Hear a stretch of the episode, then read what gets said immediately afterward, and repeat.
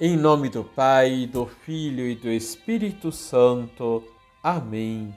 Paz, Paz e, oração. e, oração. Olá. Olá. Que a graça do Senhor o acompanhe por todo esse dia, agora nesse momento em que você está ouvindo, e manifeste na sua vida todos os tesouros do coração de Deus. Liturgia, Liturgia diária. diária.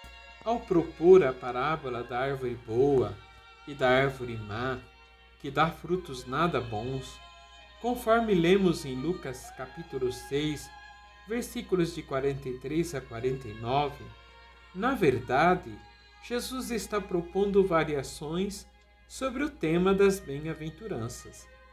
Percebe-se isso ao analisar o contraste entre árvore boa versus árvore má ou construir sobre a rocha, em oposição a construir sobre a areia, como vemos nos versículos 48 e seguintes.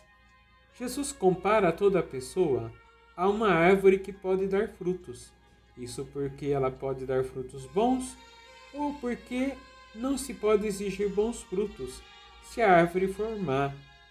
Os ensinamentos de Jesus revelam que o que se vê nas atitudes das pessoas é o que está dentro do seu coração.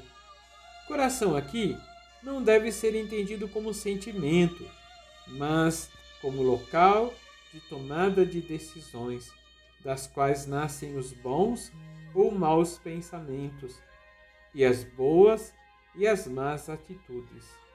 Jesus ressalta que toda profissão de fé nele exige o testemunho de nossa fé obediente. Que frutos temos produzido? Vamos rezar? Vamos, Senhor, queremos ser uma árvore boa, que dê bons frutos. Mas sabemos que no nosso coração há uma luta constante entre fazer o bem que desejaria fazer e o mal que acabo por fazer.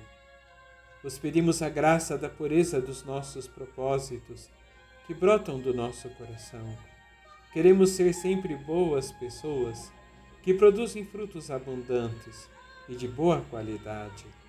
Que assim seja. Abençoe-vos o Deus Todo-Poderoso, Pai, Filho e Espírito Santo. Amém.